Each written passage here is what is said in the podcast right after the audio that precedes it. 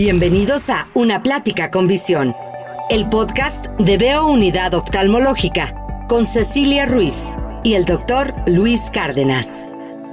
Quinta temporada, episodio 7. Urgencias en los ojos.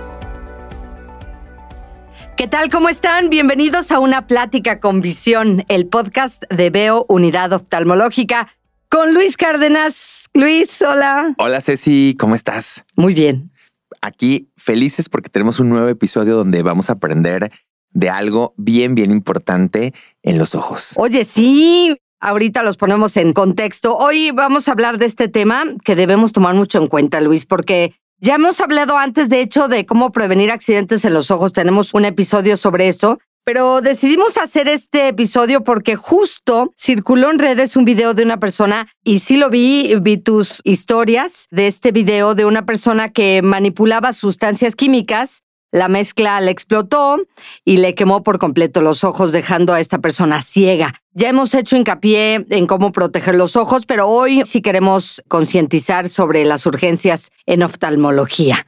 ¿Qué te parece? Así es, sí, pero además quisimos hacer este episodio justo por eso, porque me llamó muchísimo la atención que cuando puse el video, lo pueden revisar ahí en, en mi cuenta de Instagram, me impresionó cuando vi lo que le había sucedido y luego mucha gente me decía, es que sí uso protección en los ojos y bueno, ya después yo revisando, no, no usó protección en los ojos, sino que tenía sus, sus lentes normales, ¿no? O sea, no hizo una protección como tal. Entonces, la verdad, sí es impresionante cómo alguien en un segundo puede perder la visión, que es algo tan importante para hacer nuestra vida. Así es. Bueno, pues entrando en, en materia, Luis, platíconos qué es una urgencia. Una urgencia, Ceci, es algo que pone en riesgo la vida o la función. Es decir, que si tú no lo atiendes en ese momento, el paciente se puede morir o puede perder la función de ese órgano. En el caso de nosotros puede quedar ciego, porque muchas veces la gente en ocasiones te llama o va a urgencias y dice, es que esto es una urgencia, trae los ojos muy rojos, entonces hay que saber diferenciar.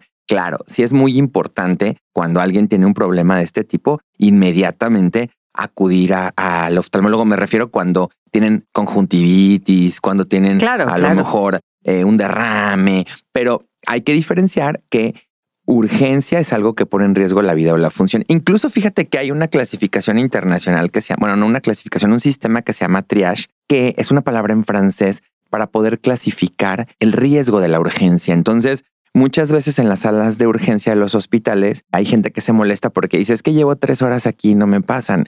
Claro, porque hay hubo alguien que clasificó que a lo mejor en una sala de choque pues los doctores tienen que estar concentrados ahí. La gente se molesta, pero sí debemos de saber. Así yo llegué primero. Exacto. Sí, pero tu urgencia no es tan urgente como la de esta persona. El otro día alguien me decía, es que duré nueve horas por un orzuelo que me dolía muchísimo en urgencias. Y yo pensaba, claro, porque seguramente había antes alguien que se rompió el brazo, alguien que se infartó. Entonces aquí sí hay que diferenciar muy bien. Pero bueno, urgencia, recordemos, es lo que pone en riesgo la visión en el caso de mi especialidad. ¿Y cuáles serían las principales urgencias precisamente en oftalmología? Bueno, las vamos a dividir en dos, en las que son de tipo traumáticas y aquí van a entrar las heridas corneales, las heridas esclerales, las quemaduras y en las que tienen origen directamente en oftalmología, que pueden ser, por ejemplo, un desprendimiento de retina o puede ser algún otro tipo de situación que produzca ceguera en ese momento. Y que si no se trata, el paciente se puede quedar ciego. Eso es lo que hace la urgencia. La urgencia, perfecto.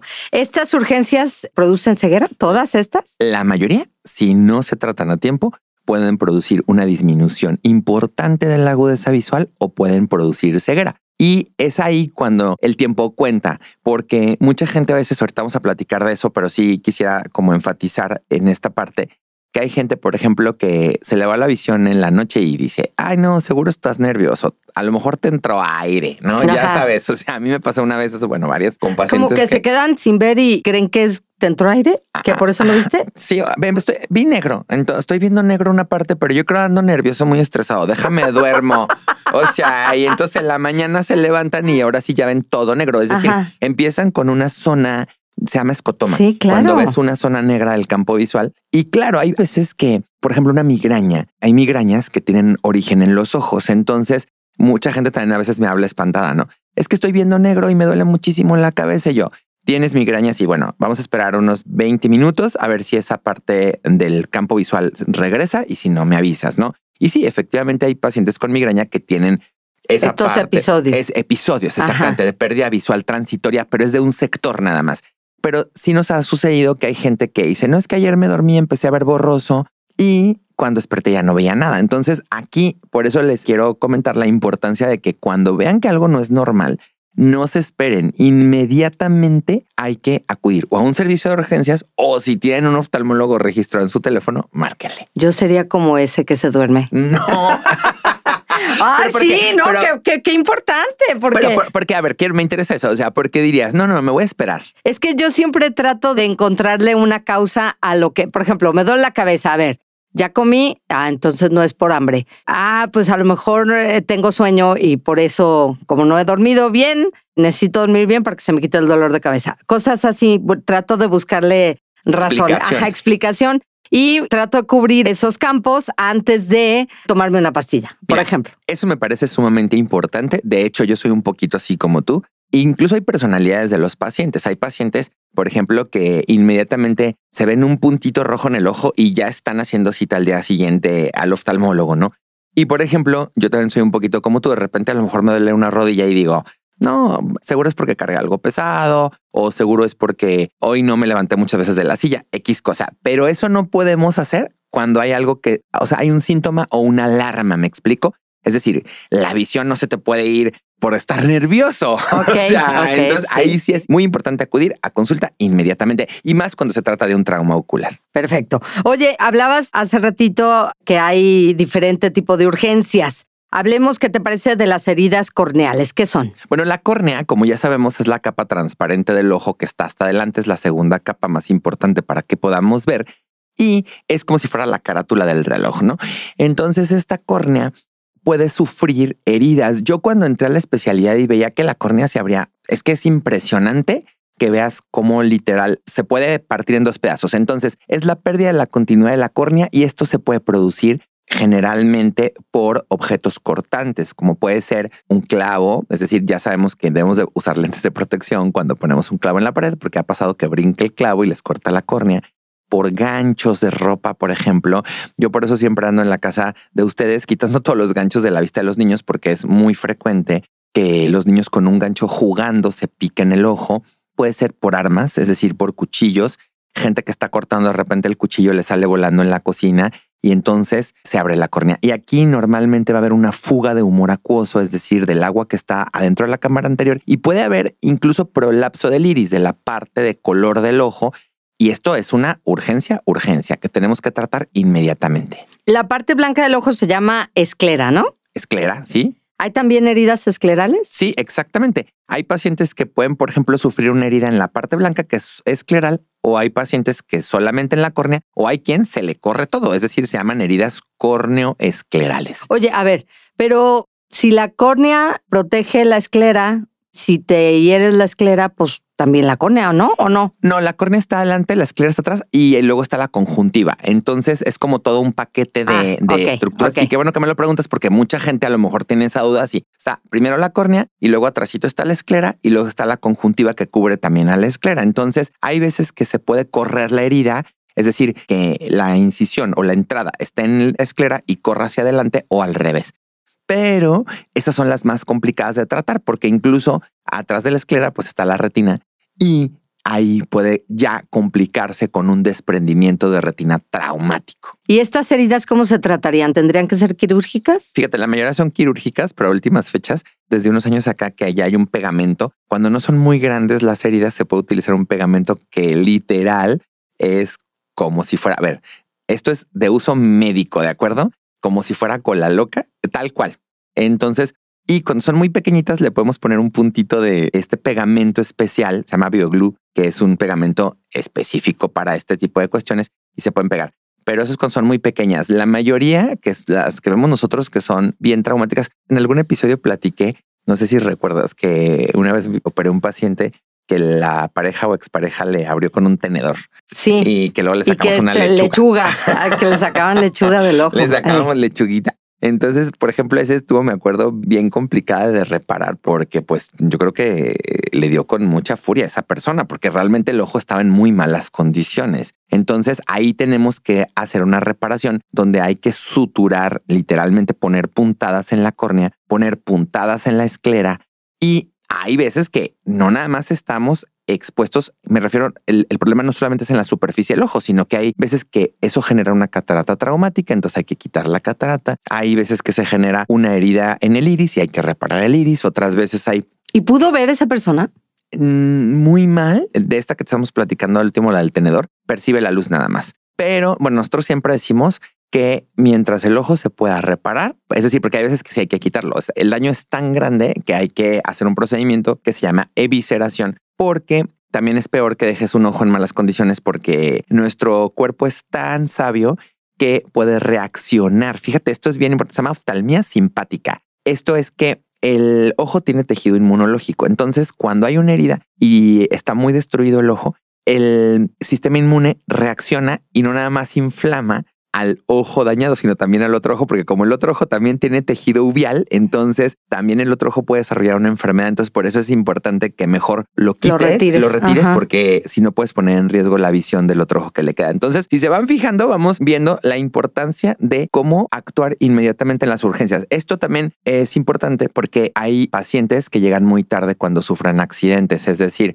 a mí me pasó una vez que fui a revisar a un niño a un hospital privado y cuando les dije, tiene el ojo abierto y lo tenemos que operar, me decía el papá, pero ya me dijeron eso tres veces, vengo por otra opinión, ¿no? O sea, el señor estaba buscando que alguien le dijera que no le tenía que operar el ojo y el niño llevaba siete días con la herida.